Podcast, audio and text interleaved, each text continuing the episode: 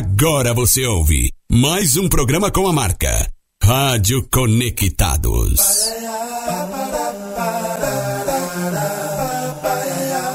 Começa agora o programa Paiayana Conectados. Do Sertão, levando cultura, informação e entretenimento através da maior web rádio do Brasil. Apresentação: Carlos Silvio. Olá, ouvintes conectados. Muito obrigado a você que está conectado com a gente através do site www.radioconectados.com.br. A você também que se conecta sempre com a gente através das nossas redes sociais, estamos ao vivo, ó. No YouTube, Paiayana Conectados. No Facebook, Carlos Silvio, Paiayana Conectados.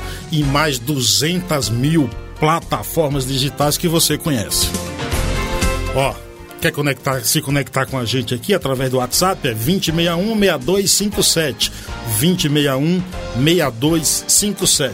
Claro que você pode acompanhar todas as novidades, notícias da maior web rádio no Brasil nas redes sociais, ó. Facebook, Rádio Web Conectados, Instagram, Rádio Web Conectados, Twitter, Conectados Rádio, tem também o YouTube da rádio que é Conectados Rádio, o meu Instagram é arroba Vá lá, nos siga, que a gente fica muito feliz com isso. Hoje, 11 de fevereiro de 2023, a gente não pode deixar e jamais iremos esquecer dessa voz. Eu sou de Paiaiá, Paiá, Pai Ai A. Eu sou de Pai Ai A, na Bahia. Moro em São Paulo há 17 anos, sou fã da Band News FM. Pai, Pai Aiá é um povoado na Bahia com 600 habitantes. E lá meu pai, o Agnello, também não perde a programação da Band News FM. Estamos em Paiaiá. Pai Aiá. E a mãe lá na, nesse lugar fica chamada de mãe Aiá, né? É, e é, é isso aqui que diz o, nosso, o nosso ouvinte. Ele diz o seguinte: que lá tem a maior bíblia, são só 600 habitantes, e lá tem a maior biblioteca, considerada a maior biblioteca rural do mundo, com 120 mil livros. Olha que maravilha. Formando leitores no sertão baiano. 225 quilômetros de Salvador. Pai Aiá. Um abraço para o nosso ouvinte Carlos Silvio, que inclusive disse o seguinte: que tem um time de futebol aqui em São Paulo formado só por oriundos de Pai Aiá, que é o Pai Aiá. Quem nasce em Paiaiá é o quê, Boixá? Paiaiaense, ué. Ah. Paiaiano? Vamos saber, né? 832, valeu. Obrigado a todo mundo de Paiaiá, todos os 600 moradores. Valeu, Boechat! Muito obrigado por tudo, pela referência que você é e continuará sendo para nós que gostamos do jornalismo, do, da boa informação e da qualidade imparcial. Quatro anos sem Ricardo Eugênio Boechat. Temos convidado hoje aqui também para lá de especial, rapaz. E já era para ele ter vindo aqui, né? Mas eu acabei, eu acabei ficando enrolando um pouco, enrolei para lá, ficamos conversando. O ano acabou, mas sempre teria que acontecer uma oportunidade do cara vir, porque o cara é muito bom. Primeira vez que eu assisti uma apresentação dele, fiquei encantado, foi no programa Senhor Brasil da TV Cultura. Meu convidado, ele é, ó, ó, presta atenção, eu não vou ler o currículo dele todo, senão fica o programa só lendo o currículo dele, mas ele é cantor, compositor, pianista, gravado por intérpretes como TT Espínola, MPB4, Celso Viafra, entre outros. A música Contradança, em parceria com Paulo César Pinheiro, pré... ela foi pré-selecionada para o Grêmio Latino 2011 nas categorias, olha só, Canção do Ano e Melhor Música Brasileira. É pouco ou que mais? Breno Ruiz, que honra tê-lo por aqui. Obrigado por ter vindo. A honra é minha, Carlos Silvio. Um prazer enorme estar aqui. Um prazer enorme voltar a Conectados. Já estive algumas vezes no programa do Leão, que está aqui ao meu lado, né, Leão? Sim, bom dia. Meu amigo querido. E só queria fazer um comentário rapidamente, assim. Essa informação a respeito desse Grammy, na verdade, foi um ruído que aconteceu lá em 2011. A música não foi selecionada, Não não foi foi, pré-selecionada, não. Houve um ruído e foi noticiado isso na época. é, de fato, foi noticiado, mas isso não aconteceu. Né? Então, aqui, vamos lá. De repente a gente lança outros trabalhos, quem sabe um E dia. aparece lá, né? Mas em compensação, pegando o mote e até já dando os parabéns, né? Assim, meus. é, o, o, o, instinto. Eu tenho uma sorte na vida, assim, de ter de ser gravado pelos meus ídolos, né? Pelas pessoas que a gente ama muito, assim. E uma das sortes enormes que eu tive foi que uma das canções do meu primeiro disco foi gravada por um grupo magnífico, um grupo vocal também, né? Você falou do MPB4, mas um grupo vocal que eu amo, que é o Boca Livre, o extinto Boca Livre, e foi gravado no último disco do Boca Livre, né? Quando o Boca estava comemorando seus 40 anos de carreira. E, e logo em seguida, né, o Boca é, se, se, enfim, né, se desfez assim. Mas o Boca gravou um disco há, um- há alguns anos atrás, se eu não me engano, um disco gravado em 2011, fora do Brasil. O disco foi lançado agora, recentemente, e o Boca Livre foi contemplado agora com um Grammy. Né? Então, só para pegar carona aí, queria dar parabéns para os integrantes do Boca, para os meus amigos queridos também, né? Zé Renato, Davi Tigel. Que você já é, fez muita coisa com ele. Lourenço. Baeta e. Oi? Não entendi. Você já fez algumas coisas com o Zé Renato. Com o Zé Renato, sim. Com o Zé Renato a gente já se cruzou algumas vezes. O Zé já cantou coisas minhas, já participou de show meu. E isso, né? E, e ser gravado por eles e dar, de repente ter uma, uma canção que virou nome do último trabalho, assim, né? Já é um negócio extraordinário para quem ama tanto esse grupo. Que bom, que bom. Leão, Sim, obrigado por ter vindo aí participar desse eu programa. agradeço a sua acolhida aqui no Paiaiá. É sempre um prazer e estar ao lado desta figura encantadora que é o Breno Ruiz, não é? Este músico e esta pessoa. né? Isso. Você apresenta o Brasil Conhece, quais dias e horários aí, por favor, Leão? É às quartas-feiras, das 14 às 15h30. Quarta-feira, às 14 às 15h30. É, me tira uma curiosidade, ô querido Breno. Pois não. Você tinha um tio que, que tocava sanfona, que se chamava Luiz Gonzaga. é isso que e- É isso você mesmo. ouvia? Me conta um pouco dessa história. É isso mesmo. E, e- e é engraçado, porque pensando bem, até fisicamente ele era meio parecido, assim, tinha algum, algum traço com o Gonzagão, né? Mas é isso, meu tio era um sanfoneiro amador, assim, que gostava. é, na verdade, ele era casado com minha tia, casado com a irmã da minha mãe, então é meu tio por afinidade. E, e desde pequeno, assim, eu o via tocando, né? Assim, arranhando, como ele dizia, e eu fui pegando gosto pelo negócio também. E ele contava, ele faleceu em 2017, mas ele contava que um dia ele tinha saído de casa e eu peguei uma sanfona dele, era crianças e tudo, sanfona de 80 baixos, que era bem grande e pesada pra mim, assim. Mas peguei a sanfona meio escondida e, e ele saiu quando ele voltou, eu tava tocando um negócio, assim, tinha tinha sentido o que eu tava fazendo, né? Tirando música de ouvido desde pequenininho. Então tem essa presença importante na minha vida. Minha, minha, minha vida, eh, embora em casa, assim, eu não, não tivesse músicos profissionais e sempre a família foi muito musical e, e a música sempre teve muito presente. E esse tio, inclusive, ele fazia uns saraus assim de final de semana, final de uma vez por mês, reunia uns chorões. Ele gostava muito de música gaúcha e, e, enfim, né? E a gente tinha, conforme foi passando o tempo também, eu fui me distanciando um pouco dele. Eh, por razões outras, assim, né? Por, por- por- Circunstâncias da vida. é, exatamente. Fui, fui me distanciando, mas é interessante que apesar da- da- da- do distanciamento próprio da próprio da vida mesmo, assim, né?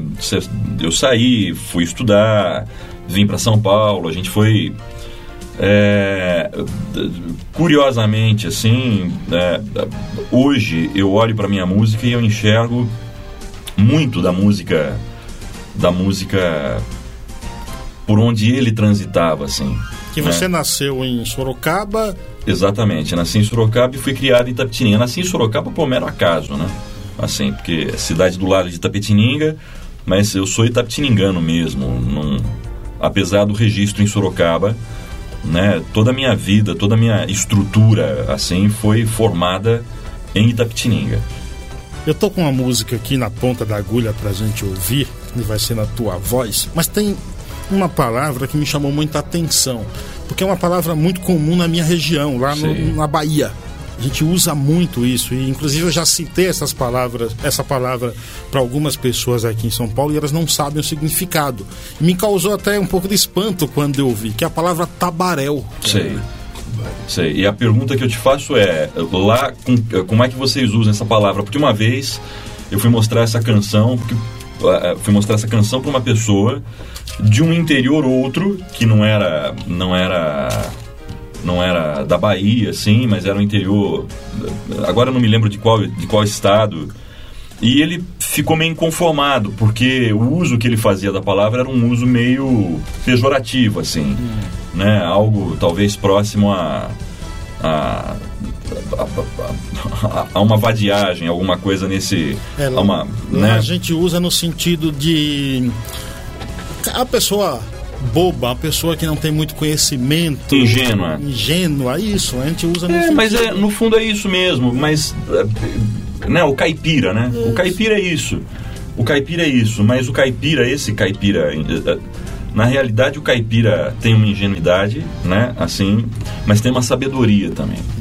Tem uma sabedoria e nessa sabedoria ele se faz assim, eu não acho nem que seja uma ingenuidade, eu acho que é uma pureza, talvez. Eu acho que está num outro lugar porque é, eu não acho que o caipira. Que tem o caipira, caipira. Pra mim, eu tenho essa ideia. Tem o caipira, caipira e o caipira de beira de, caipira de, beira de estrada, caipira de beira de asfalto. Na verdade, eu sou muito mais é, esse caipira, nessa segunda alternativa, porque eu saí, fui estudar, tive acesso a, a- a muita coisa e tal, mas eu tive também contato com esse caipira original, assim. E, e tem uma pureza, mas uma. essa ingenuidade mesmo, assim, eu, eu questiono um pouco essa ingenuidade. Tem uma sabedoria, tem um, tem um lugar importante ali. Tá bom.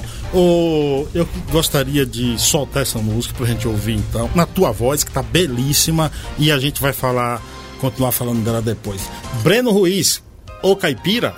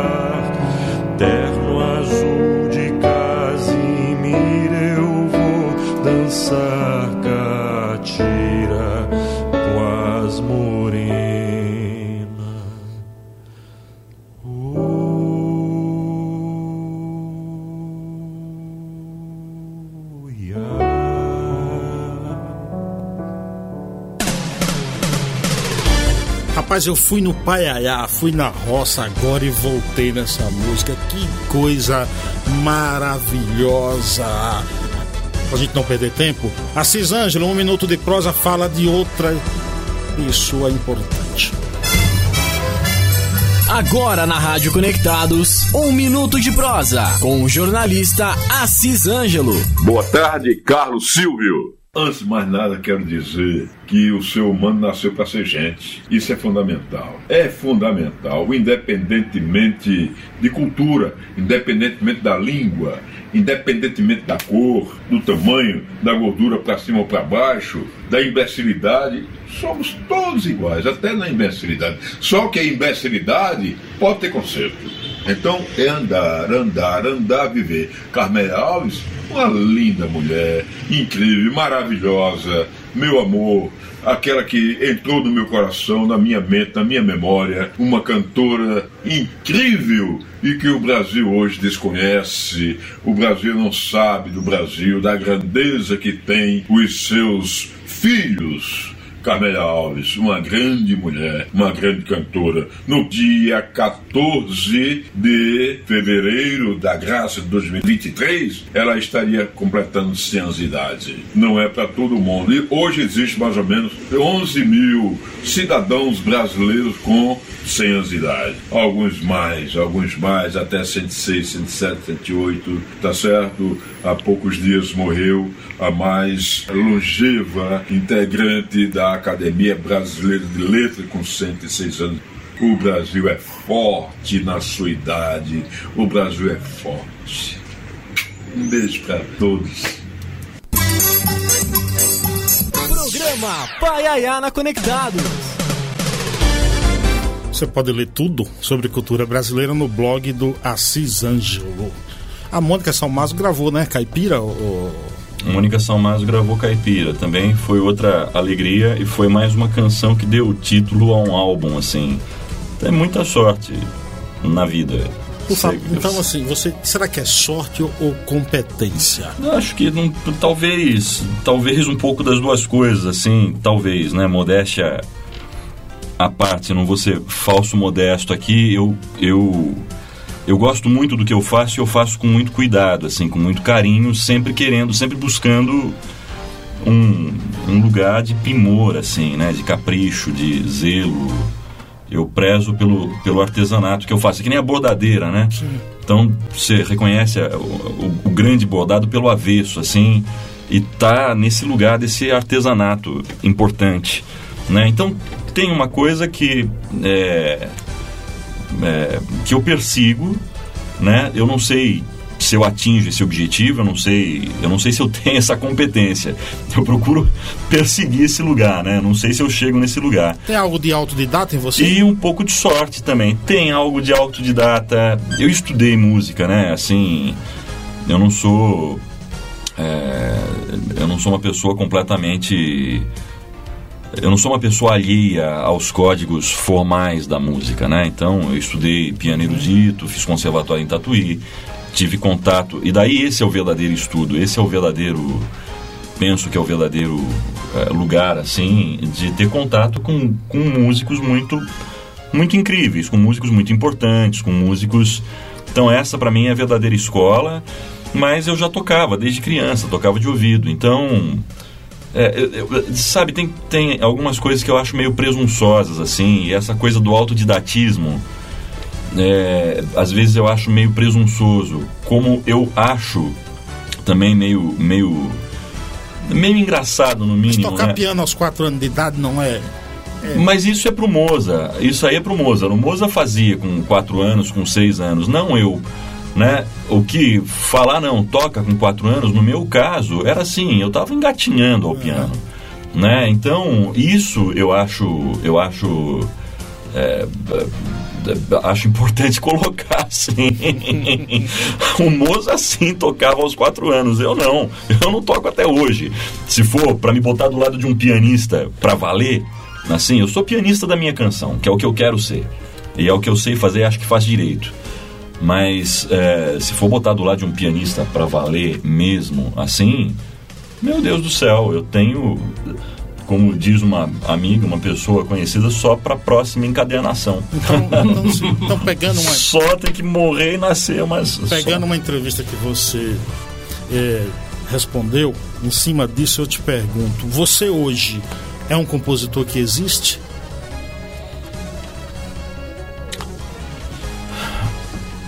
Uma parte sim e uma parte não. Depende, eu acho que quando eu falei isso, eu, porque isso é, é quase que um, uma fala recorrente, assim, né? Porque quando eu fiz meu primeiro disco, por exemplo, eu tinha uma coleção, tinha uma obra feita já com Paulo César Pinheiro, por exemplo, que estava na gaveta. Né? E um compositor passa a existir depois que tem um disco, depois que é gravado pelas pessoas e isso vem acontecendo gradualmente, embora tenha muita coisa na gaveta ainda. E embora Agora, você tinha comentado do Boldrin, eu lembrei do, do mote do Boldrin, né? Que era tirar o Brasil da gaveta, né? Não é, tinha essa, sim, sim. esse bordão assim.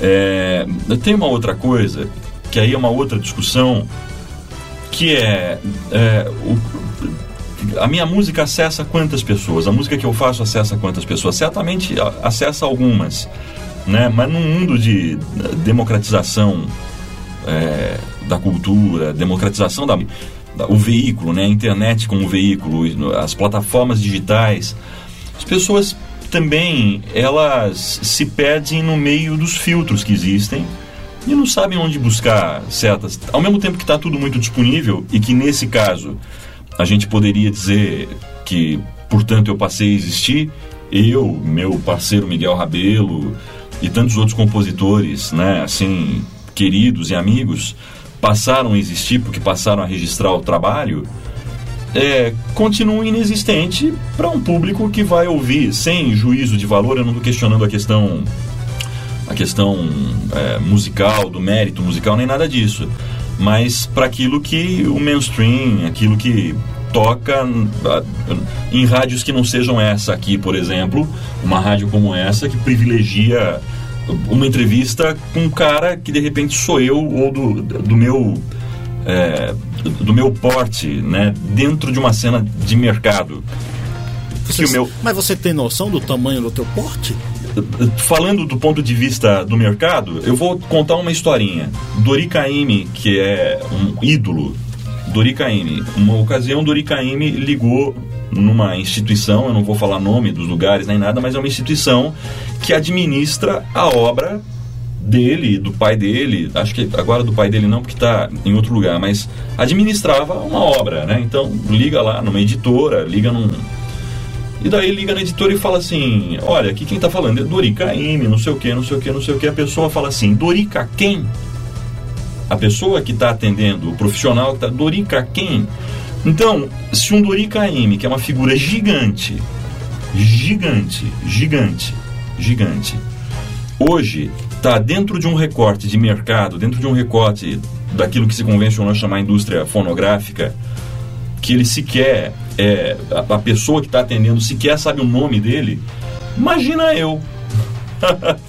Mas eu vou te dizer uma coisa: esse programa aqui, e esta rádio, Leão vai falar depois que a gente vai tocar uma música. Ela filtra, ela bu ele busca as boas coisas e eles de programa considera todos que vêm aqui gigantes. é, por Obrigado, isso, é por isso que a gente ouve isso aqui, ó.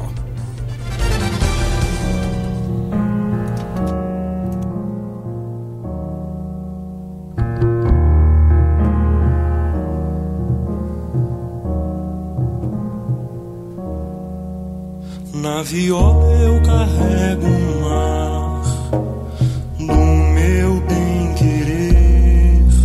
Na viola eu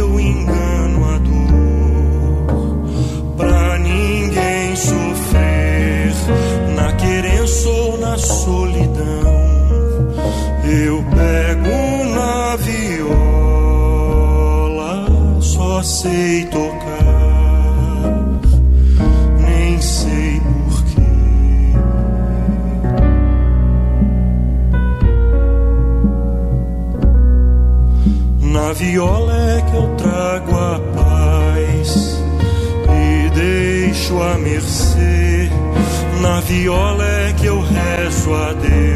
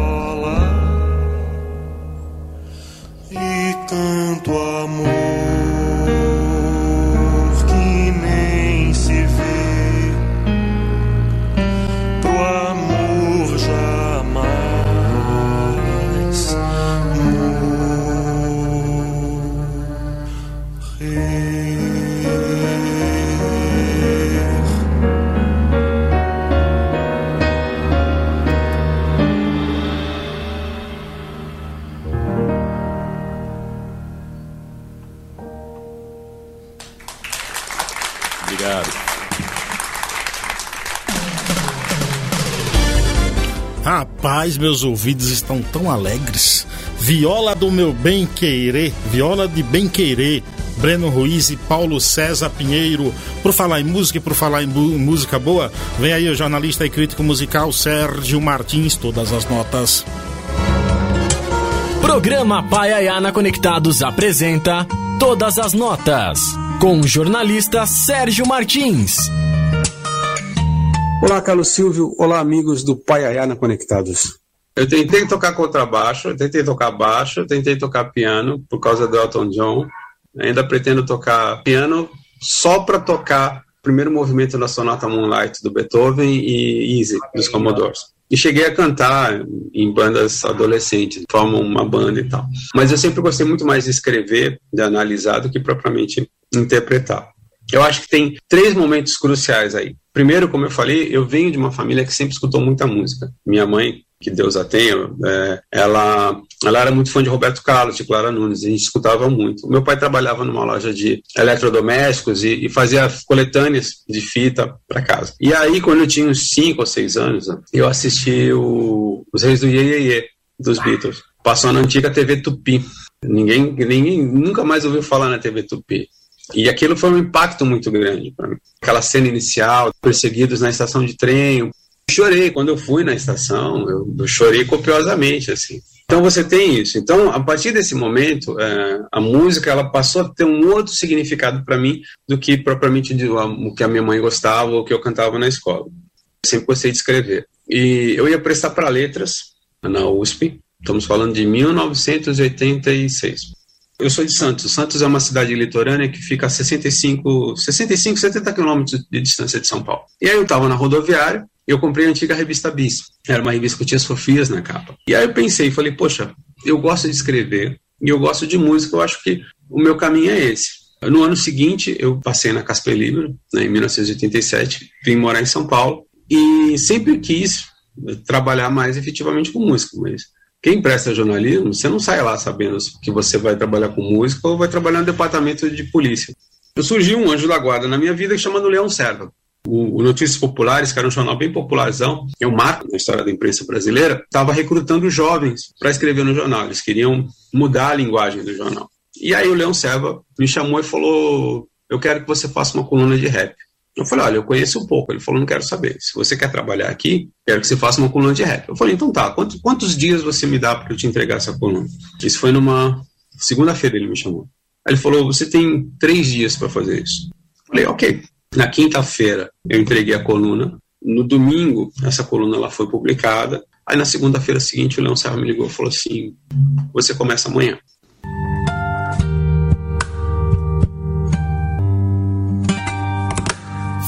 Programa Paiaiana Conectados. Esse foi o querido Sérgio Martins com, Martins com todas as notas. Obrigado, pessoal da Rádio Itatiba, também acompanhando a gente. Léo, eu tô falando muito e Leão Veloso é um dos caras que mais conhece de música, que mais conhece de cultura brasileira, que mais entende desse mundo aí. Ele tá aqui para me dar aula sobre isso.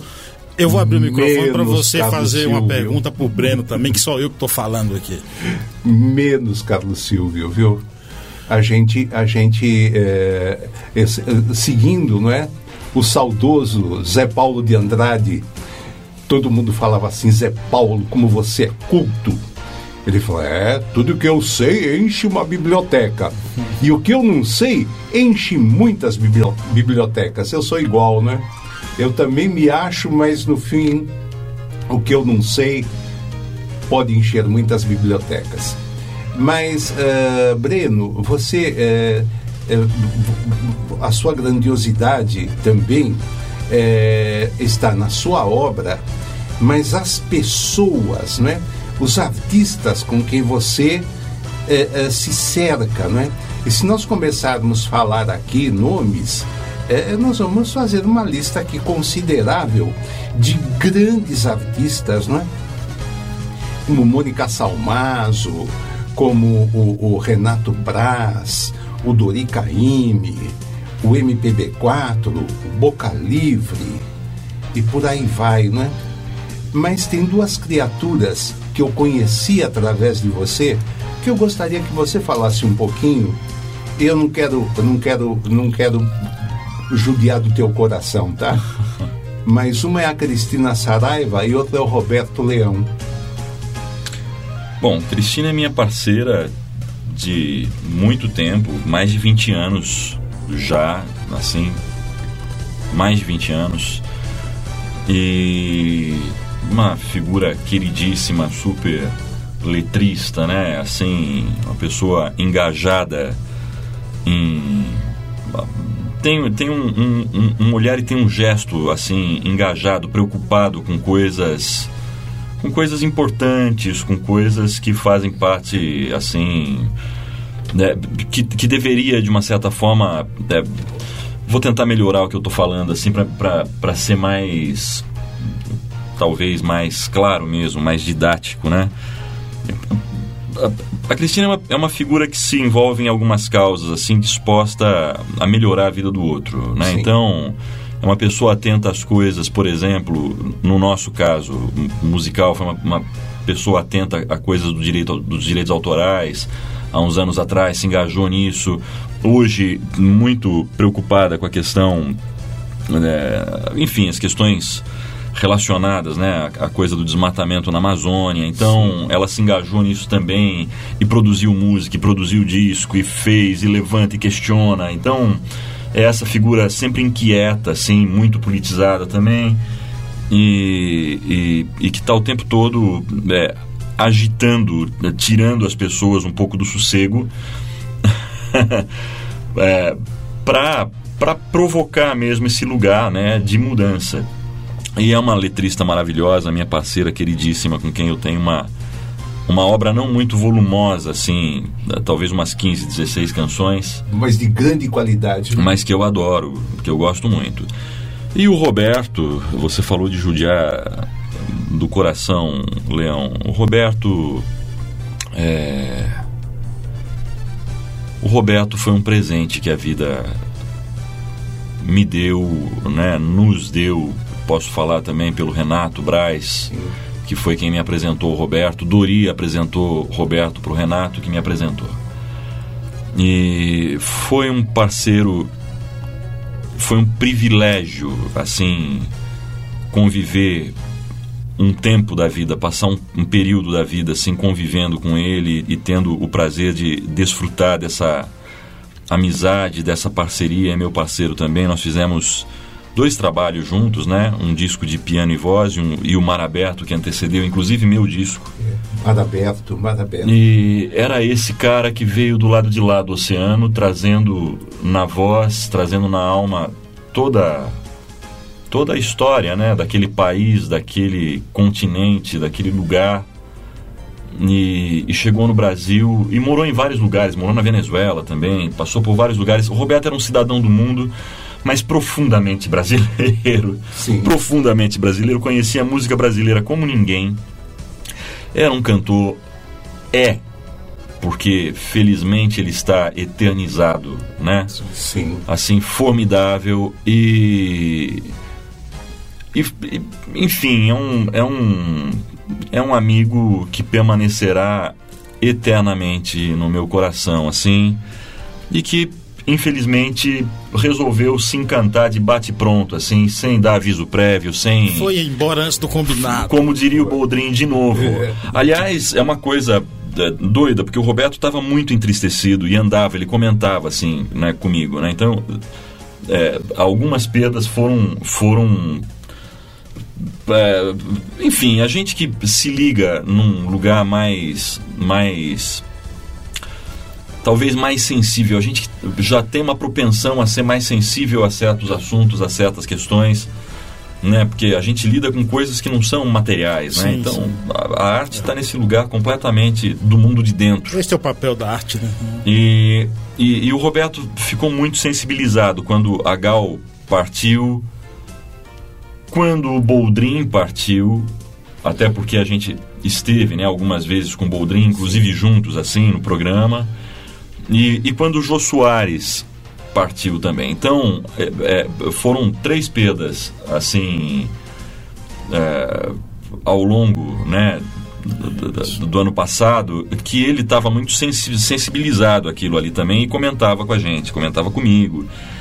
E, e nós fizemos um show na Casa de Portugal no dia 13 de dezembro. No dia 13 de dezembro. Nós fizemos um show na Casa de Portugal e, e o Roberto quis homenagear o Boldrin e nós tocamos e ele cantou um fado do Rolando Boldrin. É, então, e, foi uma coisa maluca assim, porque ele estava nesse último show que nós fizemos, porque ele se encantou no dia 17, que era o dia que ele estava embarcando para Portugal para visitar a família, para passar Natal, comemorar o aniversário da Deolinda, que é uma amiga muito querida, que é a mãe dele, assim. E. É, e, enfim, a, a gente fez esse show, a gente tocou a canção do Boldrin e, e o Roberto estava assim iluminado, especialmente iluminado aquele dia e quem assistiu o show achou que alguma coisa ali estava Diferente. Pra gente, é, não, a gente percebe alguma coisa, mas tira um sarrinho depois, faz uma brincadeira. Ah, sim, claro. Né? E, e- mas eu também percebi, né? Uma coisa muito especial, assim. Ele cantando a plenos pulmões. Uma coisa... Uma coisa maluca, assim. E quando foi no dia 17, eu fui fazer um show com o Renato Braz. Fui participar de um show como músico, né? Um show do Renato Braz. E no momento em que nós estávamos subindo no palco, nós recebemos, literalmente, quando a gente estava subindo no palco, não é força de expressão, não. A gente recebeu a notícia de que o Roberto havia se encantado. Se encantado. Danado Roberto que largou a gente aqui, literalmente, a ver navios, né? Que Mas coisa. deixou um grande legado. A gente, eu vou tocar aqui mais uma parceria sua, que é Breno Ruiz e Miguel Rabelo. É, só, só um detalhezinho, você me permite? É, nesse show da Casa de Portugal, naturalmente, vocês cantaram Mar Aberto. Sim. Então tá bom. Sim, sim, sim, sim.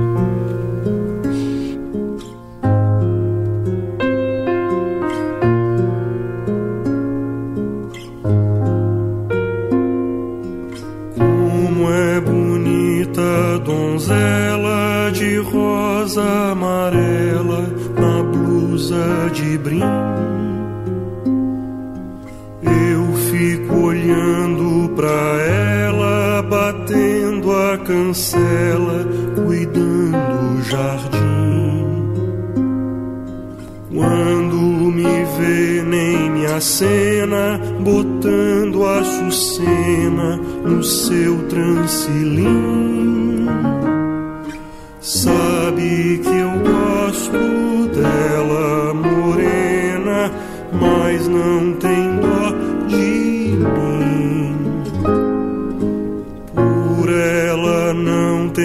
mais calma, meu peito, minha alma, que é tupiniquim. Deus que não me desampare, que eu tome curare ao invés de cauim.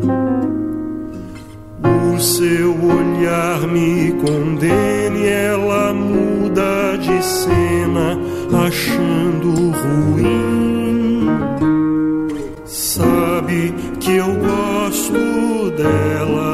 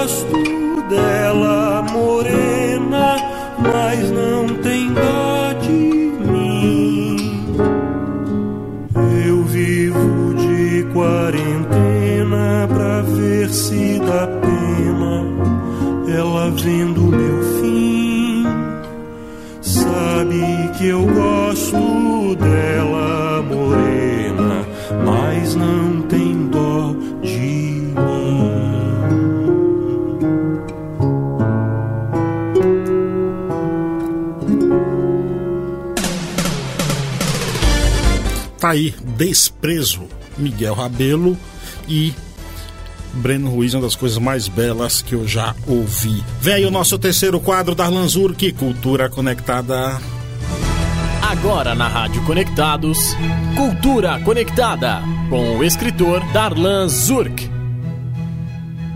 Boa tarde, Carlos Silvio, ouvintes ou internautas e demais participantes do programa Paiaiana Conectados. A dúvida em torno de que tipo de democracia existe na série Route 6 é o tema da terceira parte e última do quadro de hoje. Com a independência dos Estados Unidos, o surgimento da Revolução Francesa e, por consequência, a queda dos impérios e de quase todas as monarquias entre os séculos 18 e 20, o sistema político com base no voto e na alternância de poder virou uma regra praticamente absoluta. Saiu a tirania do governante e entrou a imposição da maioria. Em pleno século XXI, ninguém costuma afirmar que é contra a democracia. É um consenso tão esmagador que constrange qualquer sugestão de divergência. O já falecido primeiro-ministro inglês Winston Churchill a considerava o menos pior dos regimes. Acontece que a democracia não faz sentido em todas as situações. A Igreja Católica, por exemplo, não teria sobrevivido até hoje, após quase dois milênios, se fosse um sistema democrático. O Império Romano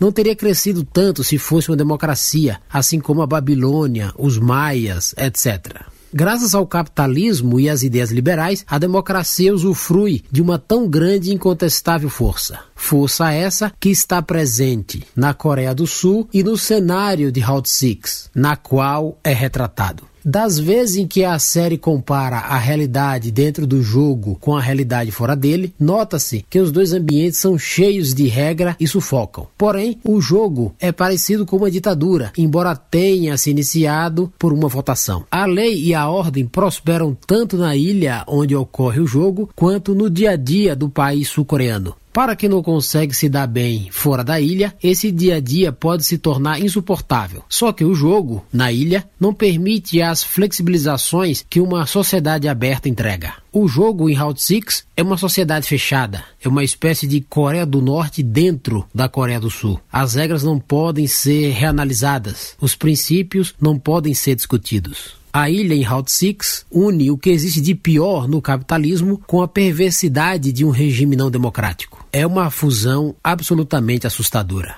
Para mais colunas de minha autoria, acesse darlanzurk.com. Bom fim de semana a todos e até o próximo sábado com mais Cultura Conectada.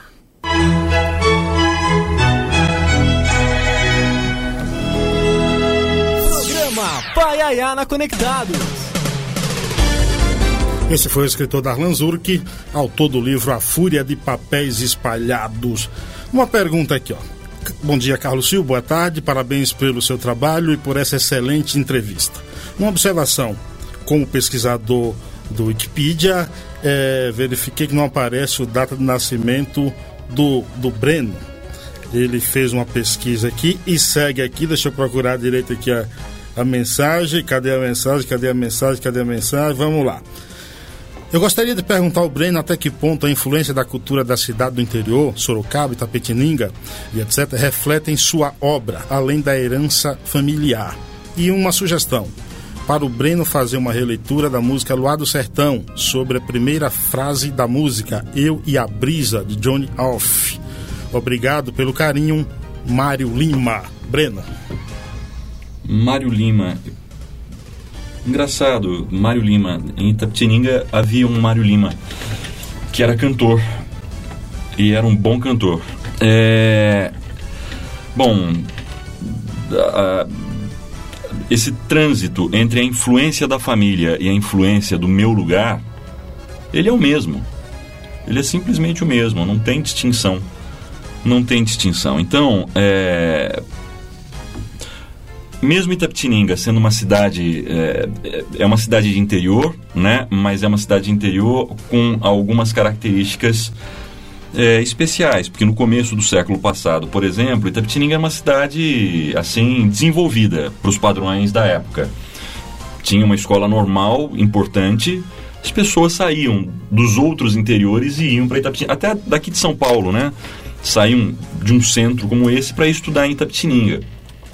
Tapetininga teve escola de odontologia, por exemplo. Então, é, é, teve esse momento e é a terra do Júlio Prestes, do Fernando Prestes, né? Então, então é um interior com essas características, mas os arredores de Tapetininga preservam uma coisa realmente interiorana, né? Então, os bairros próximos, as, as cidades, os municípios nos arredores, assim, é, e pres preservava hoje em dia, graças a um, enfim, a esses efeitos colaterais, assim, né, da, da, da enfim, da, da, eu não quero, eu não quero trazer um tom pessimista no sentido de falar que a tecnologia é um problema, porque não acho revolução tecnológica, etc, etc.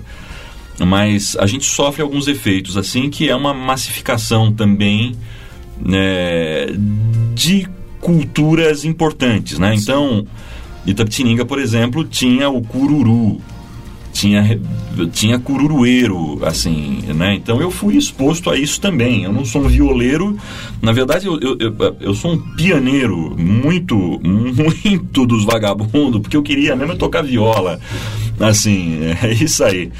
E, mas por obra um pouco do acaso, um pouco não, eu acabei sendo, de certa forma, escolhido pelo piano, vamos dizer assim, ou pelo teclado, né, pelo instrumento de teclado. Sim. Mas eu fui muito exposto a isso, né? Então, Itapetininga é uma, é uma cidade que tem, por exemplo, assim uma, uma forte presença tropeira, né? É uma cidade tropeira. E então tinha lá roda de música gaúcha. Sim, claro. E, e, e, ali tem toda uma tradição que dialoga com uma música europeia, que dialoga e ao mesmo tempo tinha essa coisa do cururu, do pagode, do pagode sertanejo, Sim, né? Claro. Não do pagode. Sem dúvida nenhuma. E, e quer dizer, e, e, e essas músicas têm ali toda a ancestralidade da música brasileira. Claro, toda a ancestralidade. Então, quando eu falo que eu reconheço, é a história, né? Quando eu comecei a compor com Paulo César Pinheiro e eu tive na casa dele a primeira vez, a Luciana virou para mim, a mulher dele, Luciana Rabelo, grande musicista, e falou assim: Você está fazendo um lundu, você tem ideia disso? Não, não tinha ideia nenhuma. Eu sabia que lundu era um negócio que existia, mas eu não tinha ideia. Agora, como é que isso veio parar na minha música? Isso veio parar na minha música, muito certamente, através de traços ancestrais presentes nessa música a qual eu era participado. Claro. Né? Então, é, e, e, lógico, e depois, um pouco mais tarde, já estudando música e trazendo outras referências, e daí já tendo consciência do que eu estava, mais ou menos, do que eu estava fazendo ou do lugar por onde eu ia transitar, é, isso ficou presente. Agora, vamos lá, eu acho que todo mundo. É, de alguma forma a gente sempre está conversando com algo da infância da gente, né? Com algo, com algo, uh, com uma criança que existe dentro de todos nós, né? E, e, é essa criança que fala através da minha música o tempo todo. Então, as paisagens que eu visito, eu acabei sendo, de certa forma, escolhido pelo piano, vamos dizer assim, ou pelo teclado, né, pelo instrumento de teclado. Sim. Mas eu fui muito exposto a isso, né? Então, Itapetininga é uma, é uma cidade que tem, por exemplo, assim uma, uma forte presença tropeira, né? É uma cidade tropeira. E então tinha lá roda de música gaúcha. Sim, claro. E, e, e, ali tem toda uma tradição que dialoga com uma música europeia, que dialoga e ao mesmo tempo tinha essa coisa do cururu, do pagode, do pagode sertanejo, Sim, né? Claro. Não do pagode. Sem dúvida nenhuma. E, e quer dizer, quer dizer, e, e, e essas músicas tem ali toda a ancestralidade da música brasileira. Claro, toda a ancestralidade. Então, quando eu falo que eu reconheço, é a história, né? Quando eu comecei a compor com Paulo César Pinheiro e eu tive na casa dele a primeira vez, a Luciana virou para mim, a mulher dele, Luciana Rabelo, grande musicista, e falou assim: Você está fazendo um lundu, você tem ideia disso? Não, não tinha ideia nenhuma. Eu sabia que lundu era um negócio que existia, mas eu não tinha ideia. Agora, como é que isso veio parar na minha música? Isso veio parar na minha música, muito certamente, através de traços ancestrais presentes nessa música a qual eu era participado. Claro. Né? Então, é, e, e, e lógico, e depois, um pouco mais tarde, já estudando música e trazendo outras referências e daí já tendo consciência do que eu estava mais ou menos do que eu estava fazendo ou do lugar por onde eu ia transitar é, isso ficou presente agora vamos lá, eu acho que todo mundo. é, de alguma forma a gente sempre está tá conversando com algo da infância da gente, né? Com algo, com algo, com uma criança que existe dentro de todos nós, né? Agora tem uma outra coisa e essa para mim segue misteriosa, é que assim, é, e eu conheço alguns casos também que tem uma coisa meio parecida com isso.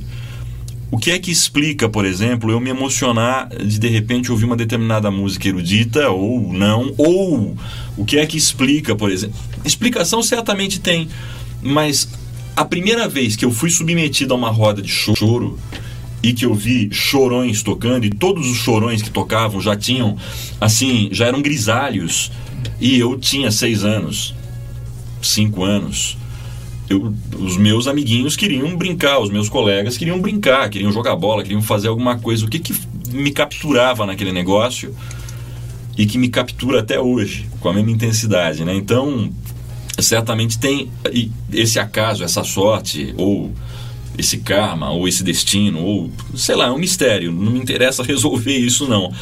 Mas de estar tá ali naquele lugar e ser capturado por aquela música, por aquelas pessoas e, e isso é uma coisa importante. No caso da roda de choro, por exemplo, da primeira roda de choro que eu vi, tinha lá um, um senhor que tocava cavaquinho, que está vivo até hoje, que mora em, em, Sorocaba, que é o, seu Jorge Amador. Faz muitos anos que eu não vejo. Muitos anos. Eu adorava a figura dele. Era uma figura doce. Então, talvez isso explique um pouco também desse meu amor por aquele gênero, porque eu associei a uma pessoa que eu gostava muito, né? Exatamente. É. E, e por aí vai. Então, a presença dessa música, eu ando.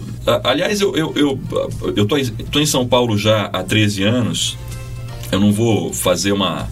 Eu não vou parafrasear assim muito baratamente né, o Guimarães Rosa dizendo que o sertão é o mundo mas um dia aqui em São Paulo eu comecei a perceber o quanto de tapetininga tinha em São Paulo. De repente você começa a encontrar as pessoas.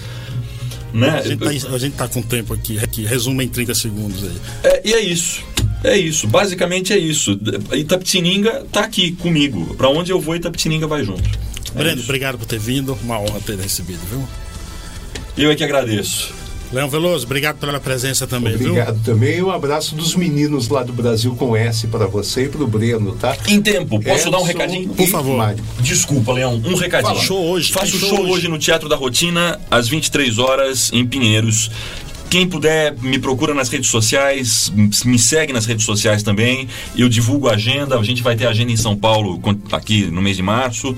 Tem agenda fora também. Então, quem puder, segue a gente. E hoje às 20 e 30 horas no Teatro da Rotina. Tem o um Instagram, por favor, Breno? Ruiz Breno é o Instagram e no Facebook só botar Breno, Breno Ruiz que já aparece ali. No YouTube também tá lá Breno Ruiz, exatamente, exatamente, Valeu, Leão, valeu, Breno. Obrigado. Valeu, gente. Obrigado, Obrigado a todos aí. Um bom fim de semana. Não se esqueça, esqueça se beber, não dirija, se dirigir, não beba. A vida vale a pena. Eu volto no próximo sábado. Você ouviu o programa Paiaiana Conectados.